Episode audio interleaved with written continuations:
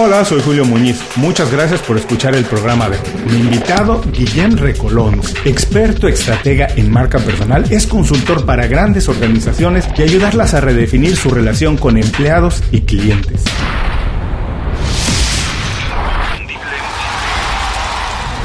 Esto es Inconfundiblemente. Aprende a ser tu mejor versión. Guillem, bienvenido inconfundiblemente. Muchas gracias por hacer tiempo para platicar con nosotros. Guillem, cuando te preguntan a qué te dedicas, ¿cómo lo explicas de la manera más sencilla para que todo el mundo lo entienda? Decir que eres consultor en marca personal para muchas personas todavía puede sonar raro. ¿Qué les explicas? ¿Qué les dices? ¿Qué es lo que hace un consultor en marca personal? Bueno, primero de todo, muchas gracias Julio por invitarme a este programa, inconfundiblemente que además será, será un honor poder charlar un ratito contigo, platicar contigo. Bueno, eh, es verdad que lo que hago no es fácil de explicar y entonces hay una prueba, hay una prueba que es la prueba que no falla jamás, que es cómo le explicarías a tu madre lo que haces, ¿no? Y entonces yo a mi madre le explico que hago publicidad, pero de personas.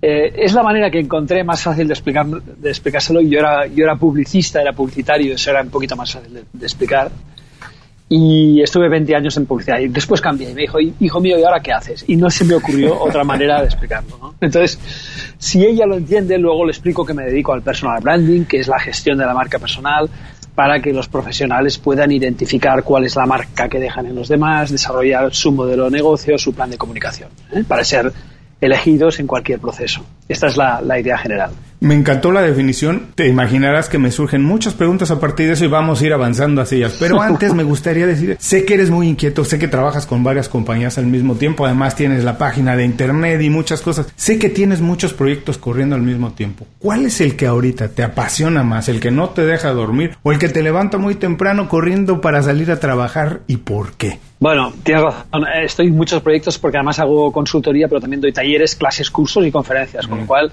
eso da bastante trabajo. Y además publico todos los fines de semana en mi blog que mantengo desde el año 2007. Hmm. Entonces, ahora lo que, lo que me tiene loco, loco, totalmente loco, es acabar un libro en el que llevo trabajando años, años. Lo que pasa es que llevo trabajando años solo los veranos. Solo me dedico a los veranos, que es cuando hmm. mis vacaciones, ¿eh? que es cuando tengo un poquito más de tiempo de relax para poder escribir. Ese libro se titulará Si no aportas, no importas. Y espero que salga en marzo, más o menos en marzo de 2020. Ya tengo editorial que lo va a publicar. Y el segundo proyecto son unos proyectos en, son unos cursos en video de marca personal para colectivos especializados. Por ejemplo, marca personal para arquitectos y lo hago con un arquitecto. Marca personal para médicos y lo hago con una médico y así con 16 profesionales distintos. Y estoy muy esperanzado con esto, que creo que verá, bueno, seguramente en noviembre ya saldrá el primero, pero los demás van a ir saliendo a medida que los vaya teniendo listos. Estos son los dos grandes ejes que me tienen ahora, me tienen ahora contento. Bueno, estaremos muy pendientes de la publicación de tu libro. Por favor, también manténnos al tanto. Estaremos siguiendo cómo va esto para seguir eh, eh, informando a nuestra audiencia. Ahora, explícame, ¿cómo llegaste a encontrar tu vocación? Encontrar la vocación no es fácil. A muchas personas les toma o nos toma dos, tres, cuatro intentos. Pero ¿cómo llegaste a esto de primero ser publicista y después decir, no, lo que me interesa o donde aporto más valor o lo que realmente me llena es hacer marca personal, ayudarle a las personas a encontrar cuál es su valor y cómo pueden proyectarlo. Sí, la verdad es que tengo que decirte que llegó de manera bastante natural. Yo mm. tenía tras mío una carrera de 20 años en las mejores agencias del mundo. Trabajé para BBDO, para J. Walter Thompson, para Ogilvy, para Saatchi Saatchi, para agencias bastante importantes que todavía viven hoy y son grandes referentes. Eh, y un accidente familiar me hizo renunciar a mi puesto de dirección general en mm. una agencia que se llamaba Otra Forma. Fue algo parecido a un despido, pero acordado y amistoso.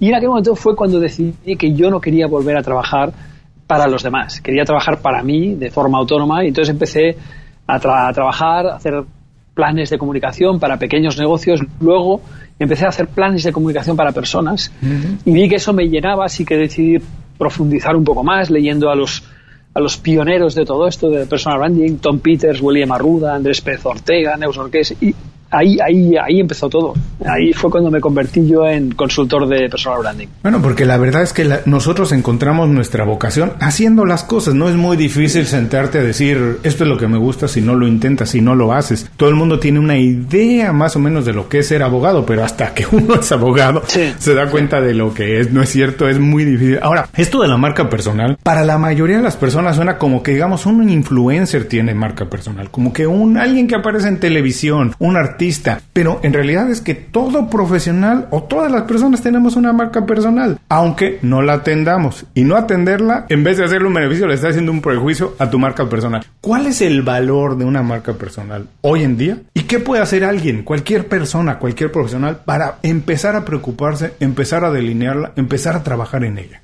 Sí, a ver, tienes razón que nosotros en realidad no más que tener una marca personal, lo que hacemos es que dejamos una marca personal. Mm. Es decir, yo creo que esto es un, buen matiz. Eh, tenerla no es una posesión, es algo que nosotros dejamos. ¿Y cómo lo dejamos? Pues cada vez que nosotros hablamos o no hablamos o, em, eh, cada vez que actuamos, cada vez que gesticulamos, cada vez que eh, hacemos un trabajo para alguien, estamos dejando una marca. Eso tanto en el terreno personal como en el terreno particular, eh, profesional. Entonces, em, para, para poder, ser consciente de esta marca, necesitamos trabajar en un modelo que yo, yo, lo llamo el iceberg, pero lo voy a hacer, hacer fácil. Em, primero necesitamos saber cuál es la marca que dejamos. Es decir, esto lo llamamos autoconocimiento. Autoconocimiento es saber quiénes somos nosotros, pero sobre todo cómo nos perciben los demás. Porque resulta que a veces hay un, hay un, hay un elemento que de no concordancia. O sea, nosotros pensamos, tenemos una identidad percibida que pensamos que es una, pero resulta que los demás tienen otra, que es nuestra marca personal. ¿vale? Entonces, esto lo tenemos mm. que averiguar. Lo tenemos que averiguar pidiendo feedback y trabajando nuestro FODA, nuestro FODA personal. Después hay un segundo paso, que es una vez ya sé quién soy y cómo me perciben, quiero saber hacia dónde quiero ir. Marcar unos objetivos, marcar un propósito, una visión, misión y unos valores, trabajar un modelo de negocio, una propuesta de valor. Esto es muy importante. el proceso estratégico es muy importante. Todo esto está, por decirlo así, eh, es la parte no visible del iceberg, ¿vale? Todavía estamos sumergidos dentro del agua, ¿no? Y luego, por fin, ya vendría la parte visible, que es nuestro plan de comunicación. Cómo nos proyectamos hacia los demás, ¿no? Entonces, todo esto que lo explico en poco tiempo es un proceso que tiene como varios pasos, treinta y pico, cuarenta pasos, que hay que seguir meticulosamente y hay muchas personas que pretenden saltarse todos los pasos y llegar al iceberg por arriba y eso es muy esto es muy complicado ¿eh? un iceberg pensemos que se ve porque hay hay eh, ocho décimas partes que lo, sostienen por debajo del agua si no ese iceberg no lo verías nunca ¿no? entonces eso pasa como con los influencers que todos nos, nos pensamos los grandes influencers que son personas que han tenido una gran idea y de la noche a la mañana se han hecho famosos. Pero porque no vemos la parte oscura. La parte oscura no la vemos, que son horas, días, meses y años de esfuerzo y de, muchos fracasos acumulados, etcétera, ¿no? Con lo cual, bueno, yo creo que este es el eh, este, es, este, es, un poco el proceso para ser conscientes de cuál es nuestra marca, eh, ser conscientes de que necesitamos un plan, esto sería la estrategia, y ser conscientes de que eh, si no comunicamos, no existimos, o por lo menos no nos van a encontrar. Por tanto, estas son los tres grandes patas. Y como bien dices, todo empieza por conocernos, saber a dónde vamos, que es lo que nos interesa y saber a dónde vamos. Como bien dices, que muy pocas personas trabajan en esto y es tener un modelo de negocio. Aunque no tengas un negocio, un modelo de negocio para ti, para la empresa Julio Muñiz, yo tengo que saber a dónde la quiero llevar y después cómo comunico eso. Y ahora, aquí viene otra pregunta, Guillem, porque ahora en día, pues todos tenemos acceso en un teléfono celular a convertirnos casi en un canal de televisión, ¿cierto? Y todos somos un network porque todos estamos transmitiendo información y como tú dices, dejando una huella, marcando lo que, lo que hacemos o incluso cuando no hacemos ya estamos comunicando algo. ¿Cómo ha cambiado la comunicación en los últimos años a través de, por el uso de las tecnologías, de las redes sociales? ¿Y qué debe hacer alguien para entender eso y, como bien dices, ir manejando, trabajando, dejando una buena marca personal? Sí, ha cambiado de forma a pasos gigantes. Mm. Mira, eh, piensa una cosa. Antes del año 2004, por ejemplo, si Julio Muñiz quería, o Guillem Recolons, queríamos que alguien viera, no sé, pues que voy a hacer un podcast o, esto, tengo un podcast público y que la gente pudiera entrar, etcétera, tú tenías que crear un anuncio para los periódicos, ¿no es así? Por tanto, tenía, tenías que pagar, sí o sí. ¿eh? Desde el momento que empiezan a surgir los primeros elementos eh, vamos a decir, gratuitos. No hay nada gratuito, ¿eh? porque todo requiere tiempo. Pero como, como son los blogs, ¿no? Primero los blogs y luego las redes sociales lo que hacen es democratizar la comunicación. Es decir, ponen en manos de personas mortales que no somos no somos profesionales, no somos empresas, las mismas herramientas que tenían las empresas.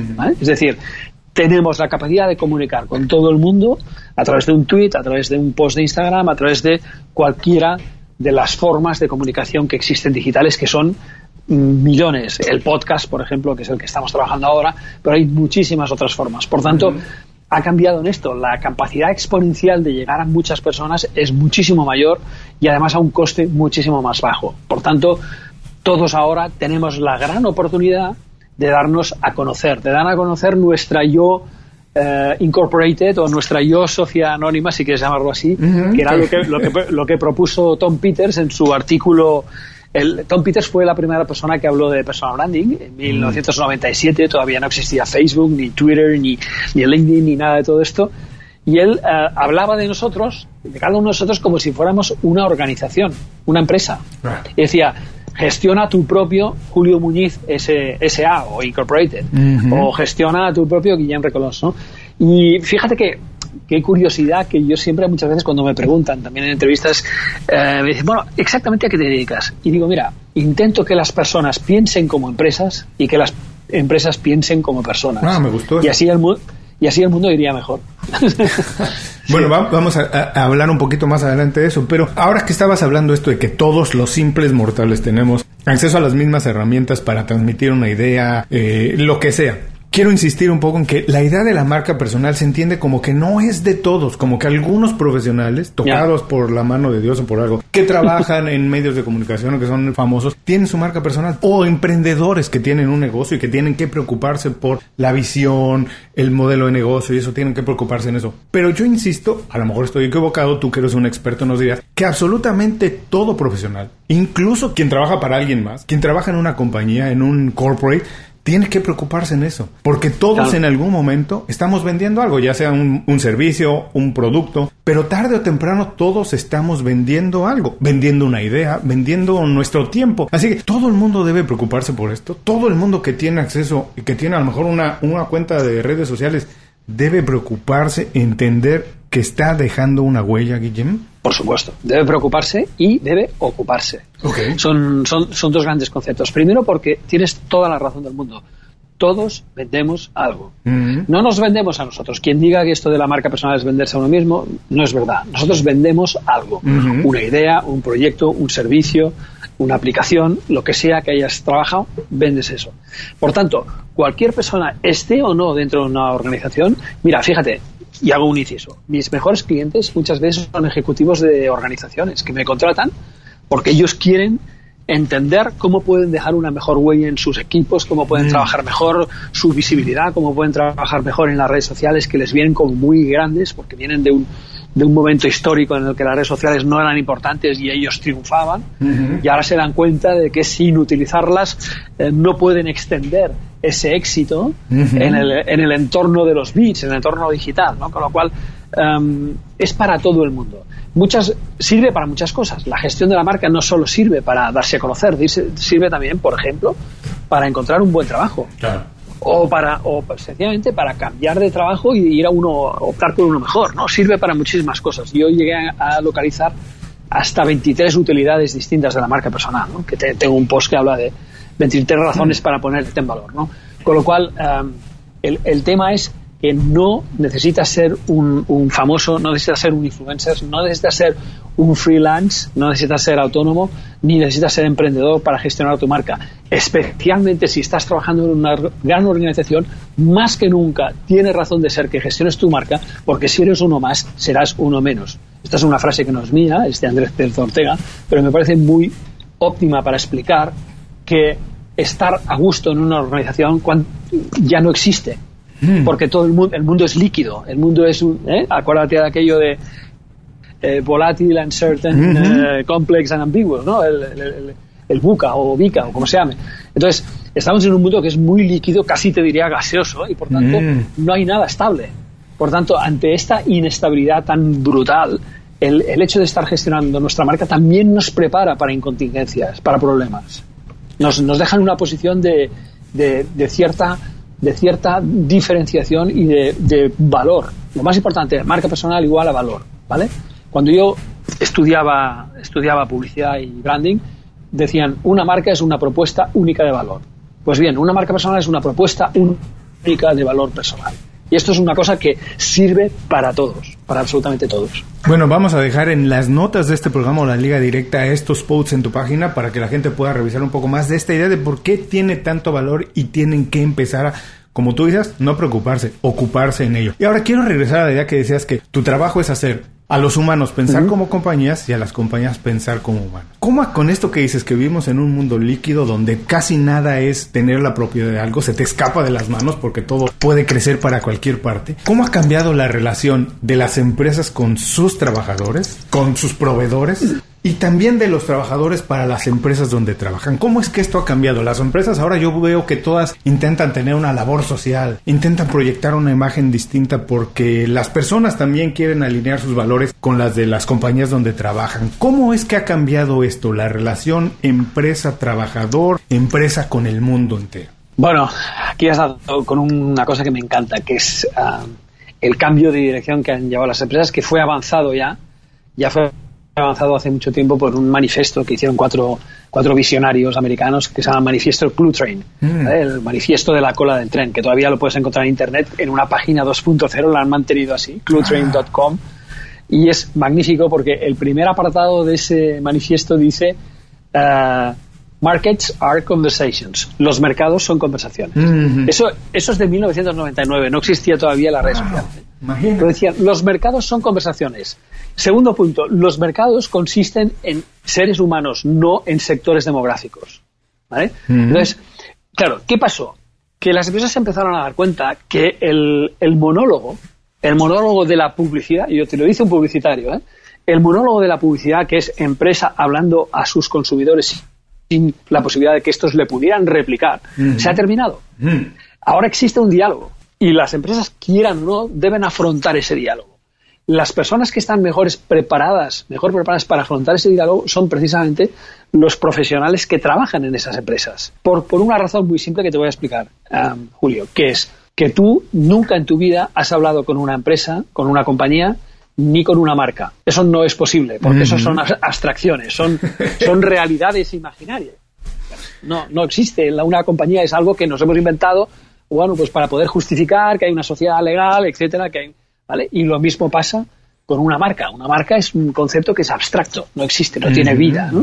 Entonces, nosotros hablamos persona con persona. ¿vale? por, eso las empresas ahora están, las, las, compañías están especialmente preocupadas en poder tener ese diálogo lo más fructífero posible, porque piensa que ahora cualquiera de nosotros puede arruinar a una empresa en una acción viral en cuestión de pocos días. O sea, y esto ha pasado, lo estás viviendo, estás viviendo, ahora mismo lo estás viviendo ahí en Miami, pero también en México, también en España, también en muchos países estamos viendo como grandes marcas, por el hecho de no haber eh, mantenido una conversación fructuosa, por no haber tenido una, una calidad de producto o de servicio adecuada, ya no es como antes, no pueden esconderlo, ahora mueren, mueren, porque nosotros tenemos la habilidad de denunciarlo. Los mercados son conversaciones y nosotros podemos ir a Twitter, podemos ir a Instagram, podemos ir a Facebook y desde ahí, y desde ahí quejarnos y desde ahí poder hablar. O sea, tenemos voz, ¿vale? Esa es la gran diferencia con antes. Y eso es lo que ha cambiado tremendamente.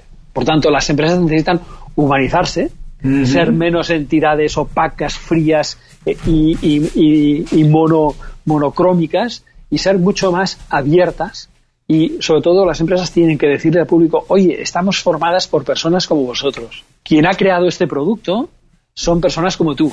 Quien ha creado este servicio son personas como tú. ¿vale? Y yo creo que a la que se establezca una buena relación entre eso, eh, esto funcionará mucho mejor.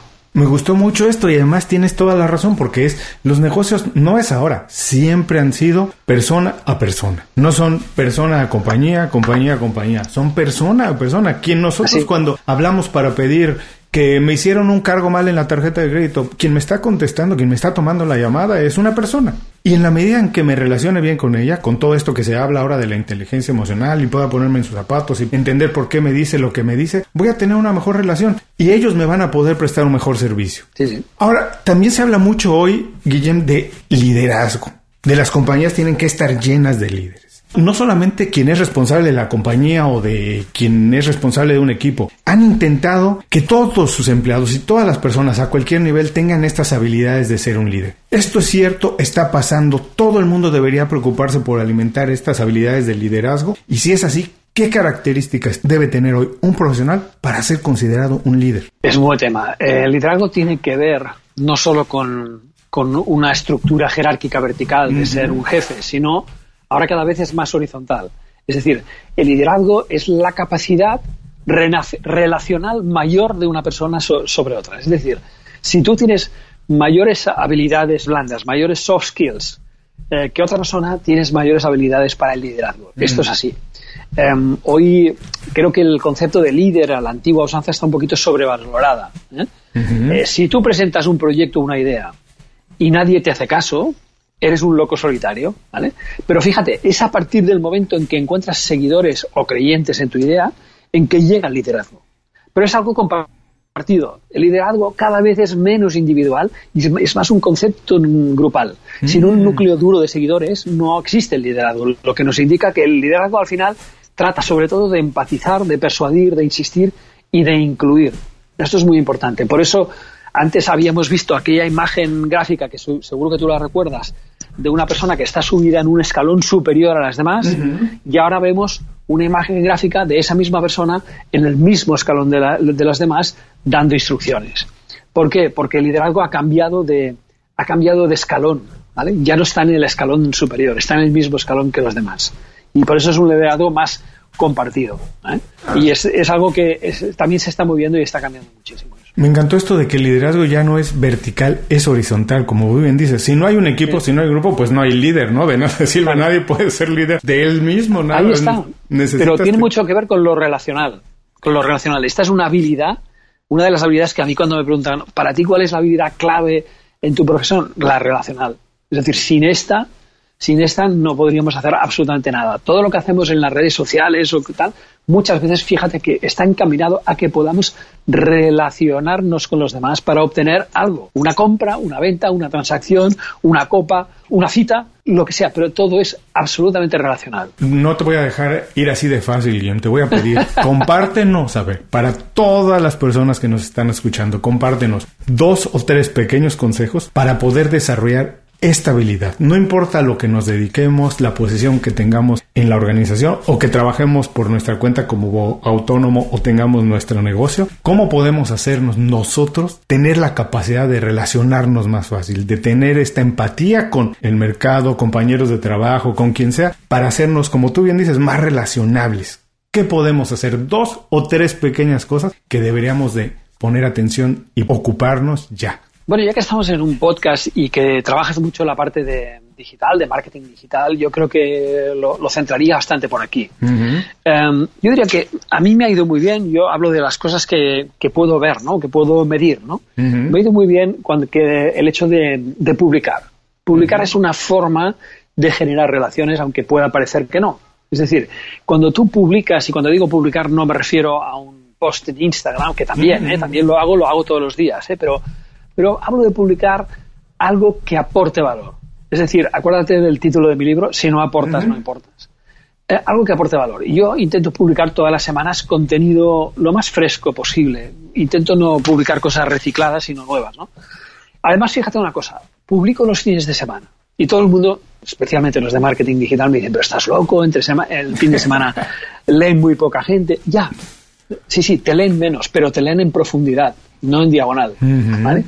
Entonces, eh, yo valoro eh, menos visitas, pero más tiempo de lectura.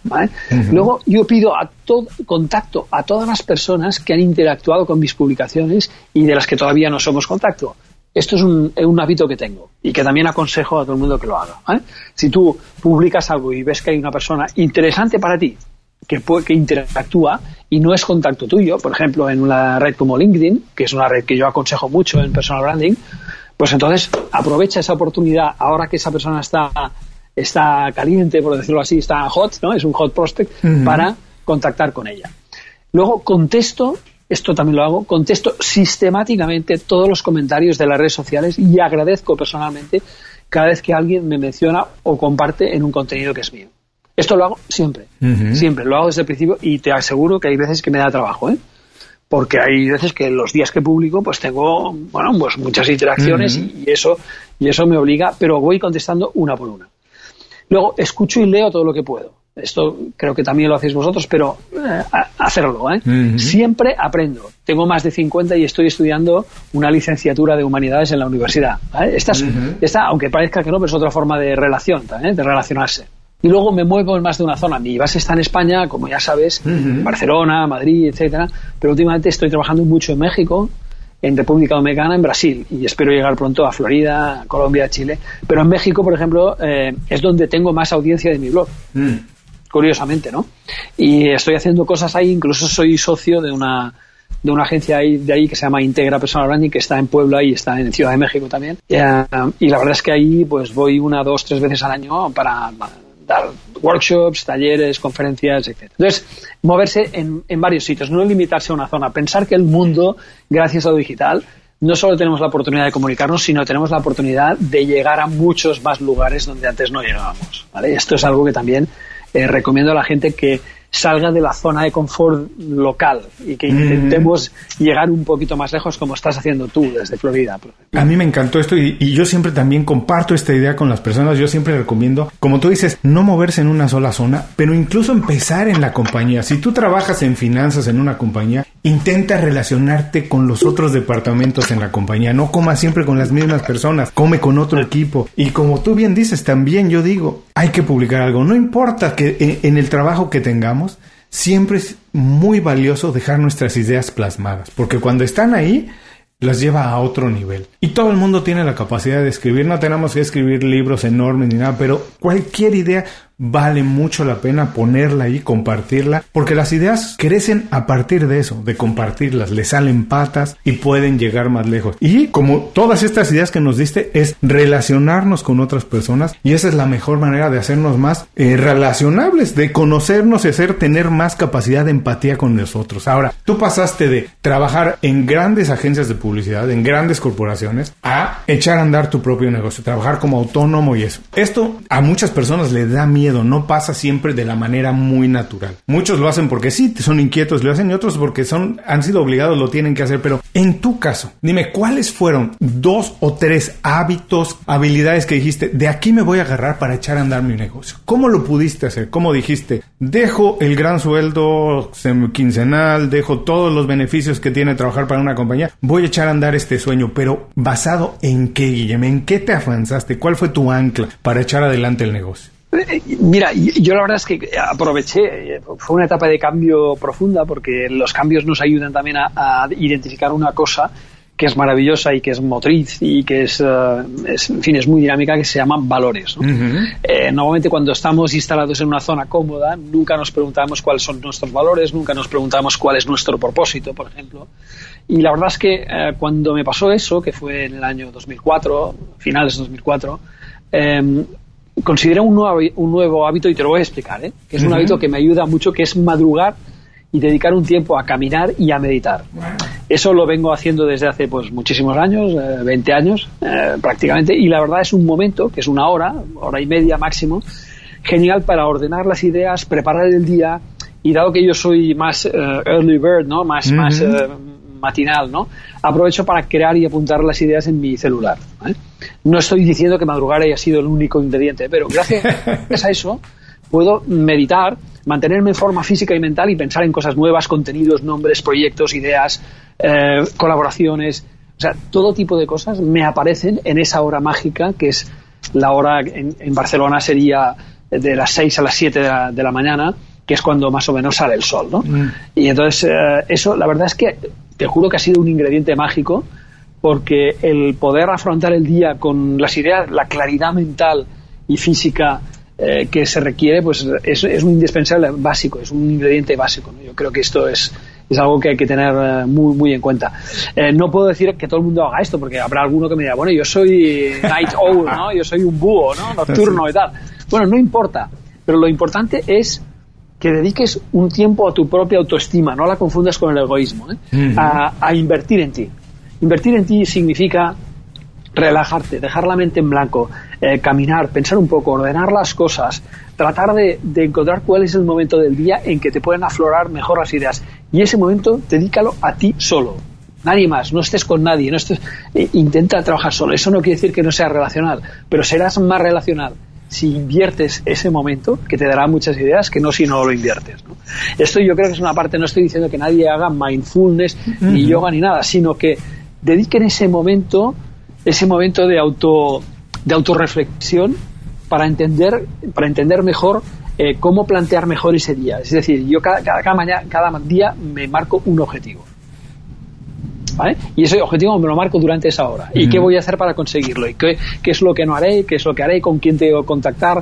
¿Con quién tengo que hablar? Etcétera. Y eso, es, eso ayuda mucho a planificar a planificar y a tener, a tener las ideas más claras. Obvio que el talento ayuda siempre, ¿cierto? Pero la verdad lo que nos dice es tener valores y tener hábitos. Eso garantiza muchísimo más avanzar y conseguir los objetivos que tenemos. Te repito, el talento es importante, pero el talento sin valores y sin esos sí. hábitos, la verdad es que es difícil que llegue lejos. Y nos lo has dicho una y otra vez en, durante la entrevista. Te gusta seguir aprendiendo, sigues estudiando todo el tiempo, estás en contacto con personas que te hacen crecer y salir de tu zona de confort. Y finalmente eso ha sido lo que ha, se ha convertido en el ancla de llevar adelante tu negocio. Pero dime una cosa, ¿esto lo hiciste solo? ¿Tú un día, como dices, en estas caminatas te diste cuenta y se pusieron los astros en línea? Uh -huh. ¿O lo hiciste con la ayuda a lo mejor de un mentor? Nos has mencionado también a muchos autores que sigues y eso, pero ¿has trabajado con un mentor? ¿Trabajaste con un mentor durante tu trabajo en corporate? ¿Tuviste alguien que fue sí. una inspiración sí. o guía? Si es así, ¿quiénes fueron? ¿Y qué fue lo que más has aprendido de ellos, Guillem? Mira, por suerte, afortunadamente he tenido muchos mentores. ¿eh? En mi primera agencia en la que trabajé, BBDO, que tenía 16 años, era un contrato preuniversitario, y me ayudó mucho el presidente de la compañía, Xavier Olivé, y también mi jefe, que era mi jefe directo, un director de arte absolutamente cercano, tolerante, maravilloso. En mi carrera debo dar las gracias al menos a, no sé, 5, 6, 7 mentores clave que me han corregido errores y mostrado mm. eh, vías, vías alternativas, ¿no?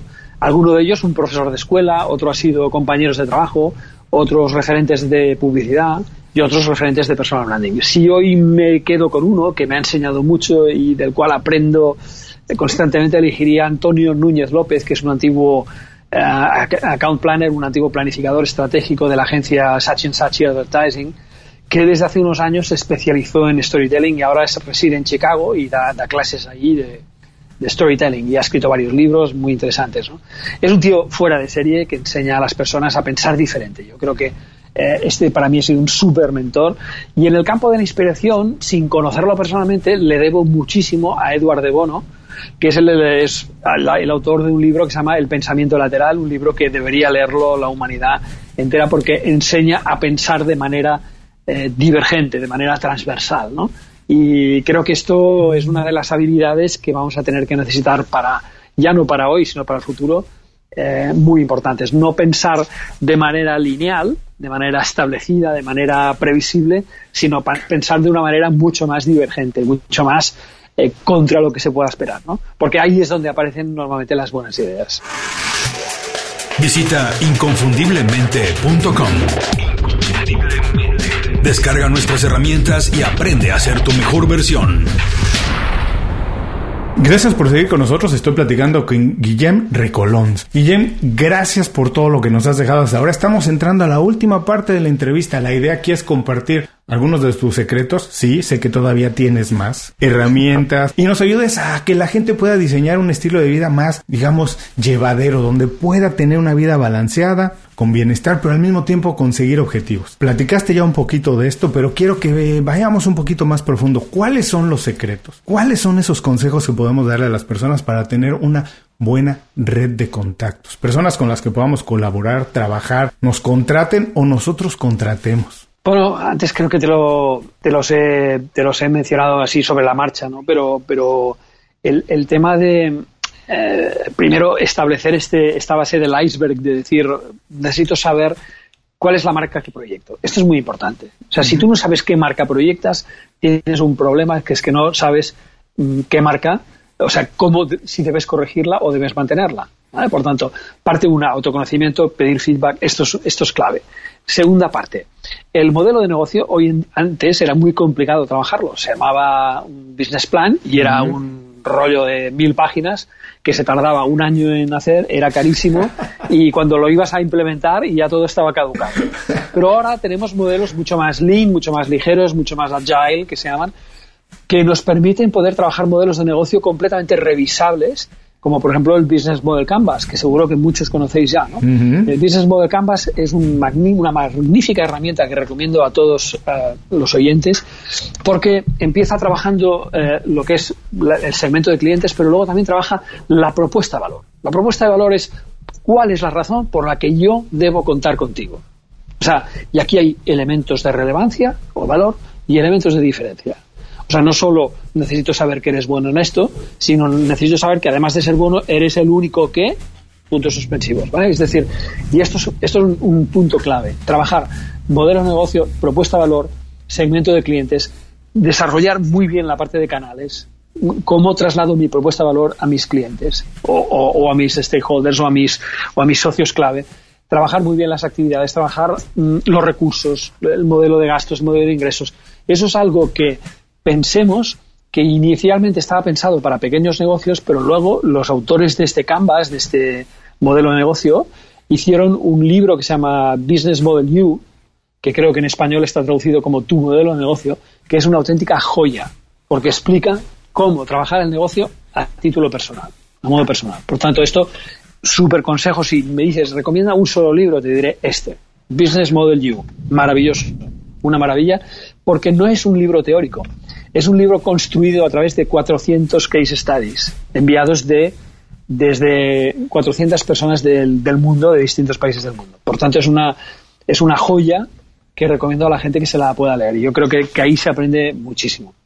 Luego también acordarse de eh, lo que comentaba antes, publicar, lo, publicar no cualquier cosa, sino publicar cosas que lleven a la reflexión a tus clientes.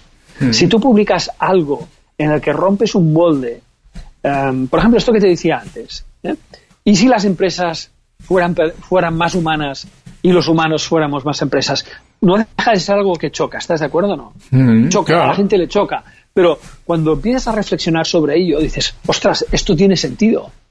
Es, a las empresas les falta humanizarse, les falta la parte humana. Y en cambio a las personas nos falta la parte de herramientas, instrumentos y, potencial, digamos, de, de gestión que tiene una empresa.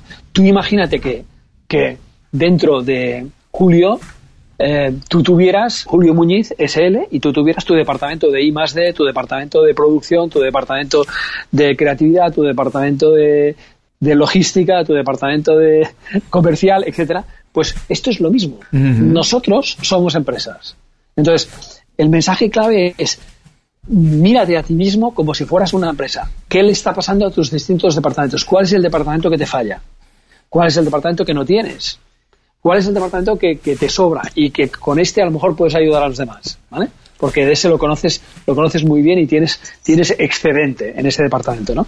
Eso puede parecer algo muy abstracto, pero la verdad es que funciona, ¿no? Y, luego en el comportamiento ya de comunicación, yo creo que lo he comentado, ¿no? Eh, intentar siempre eh, eh, crear contenidos, compartir contenidos de los demás, intentar empatizar. Si tú quieres conectar con un director de recursos humanos de una organización porque le quieres enviar un currículum, te voy a dar dos mensajes. Primero, el currículum está muerto. Y segundo, para contactar con un, un director de recursos humanos, lo vas a conquistar con inbound marketing, no con no bombardeándole con mensajes y peticiones de contacto. No, crea un contenido que tenga valor y no te preocupes que él llegará hasta el contenido. Y esta es la manera que funciona. El inbound significa marketing de atracción, significa explicar cosas que a la gente le aporten valor. Y a través de eso es cuando la gente llega. Nadie es influencer porque sí. Si eres influencer es porque has dado cuatro o cinco claves que en las que nadie había contado y eso te ha hecho diferente y único. Entonces pensemos en cómo ser microinfluencers. Yo creo que la época, el otro día escribí en mi último post que los influencers están, están en horas bajas en este momento, porque las están saliendo muy caros a las empresas contratarlos y no están dando buen resultado. Pero en cambio los microinfluencers, que son las personas que tienen más o menos comunidades de mil a, de mil a cuatro o cinco mil personas, esos están funcionando muy bien. Pues pensemos cómo ser un microinfluencer. Y eso todo pasa por la aportación de valor. Y esa aportación de valor la puedes vehicular a través de blogs, de redes sociales, de tener un podcast, de escribir en un periódico local, de salir en una emisora de televisión local. Es decir, hay multitud de medios de escribir, quizá no un libro, pero puedes escribir un paper, un white paper, por ejemplo, puedes escribir uh, muchas cosas. Tienes muchísimas herramientas. Fijaros, fíjate una cosa. Ahora estoy haciendo un trabajo para una red social, bueno, no para, sino para mi libro, estoy desarrollando una parte de redes nuevas redes sociales y estoy hablando de TikTok, ¿eh? la cual es una red que conoces, que antes se, llamaba Musicali, etcétera. Bueno, pues TikTok es una red social de la generación Z que es magnífica, porque cualquier persona que tenga una habilidad, por ejemplo, para, para eh, artística, de interpretación, puede, puede mostrarlo a través de esa red. Es la red perfecta, es la red idónea, es la red ideal. Muchos productores se están fijando en, chavales que están demostrando grandes dotes de interpretación gracias a TikTok. Entonces, lo que pido a la gente es que reflexione un poco y piensen en cómo utilizar mejor cada uno de los canales. No se trata de estar en todas las redes sociales. Se trata de estar en aquellas donde están tus clientes y donde puedes mostrar mejor tus habilidades.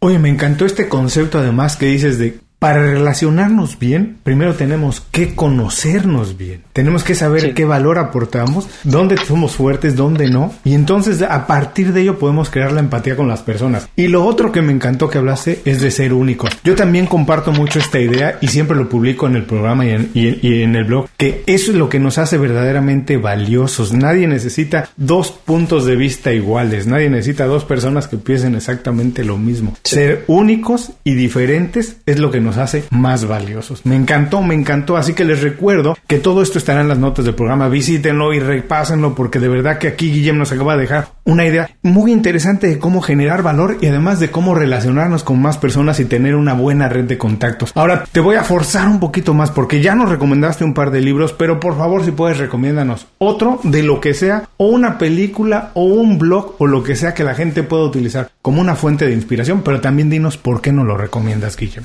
Vale, libro. Mira, el libro que a mí me ha dejado más marca, y nunca mejor dicho, ha sido uno que se llama El hombre en busca de sentido. Mm, Está escrito por el psicólogo Víctor Frankel y es un verdadero tratado basado en hechos reales ocurridos en campos de concentración durante la Segunda Guerra Mundial, campos de concentración nazis, y trata de la utilidad de abrazar un propósito para tener una vida más plena y con sentido. Ese es un libro que nunca jamás pasará de moda porque está muy bien explicado, es muy corto, porque la mitad del libro es un tratado de pedagogía, no sé qué, que este te lo puedes saltar si quieres, pero la primera mitad, que es el relato de cómo, cómo Víctor Frankl vivió como judío, em, eh, cómo vio como las personas que sobrevivían eran aquellas que tenían un propósito, que tenían algo mayor que ellos que les estaba esperando ahí fuera. Y ese es un libro que a mí me dejó una marca importante. Y como película, y tiene mucho que ver, eh, Cadena Perpetua, que creo que en inglés se titulaba The Shawshank Redemption o algo así, ¿eh? no sé si lo pronuncio bien, uh, de Tim Robbins y Morgan Freeman, dos hombres encarcelados, eh, condenados a cadena perpetua, que se van encontrando cada vez más y van hablando entre ellos y buscan consuelo y, redención a través de actos en los que parece ser que estas personas, aparte de haber cometido algún acto malo que les llevó a la condena, pero habían sido auténticos ángeles, ¿no? en cuanto a actos de muchísima decencia. ¿no? Y es una, es una peli de estas que también, eh, película que dejó muchísima marca. Y, y, en cuanto a podcast, si tengo que recomendar uno, me gusta un mucho uno que se llama Inconfundiblemente. No sé si te suena de algo.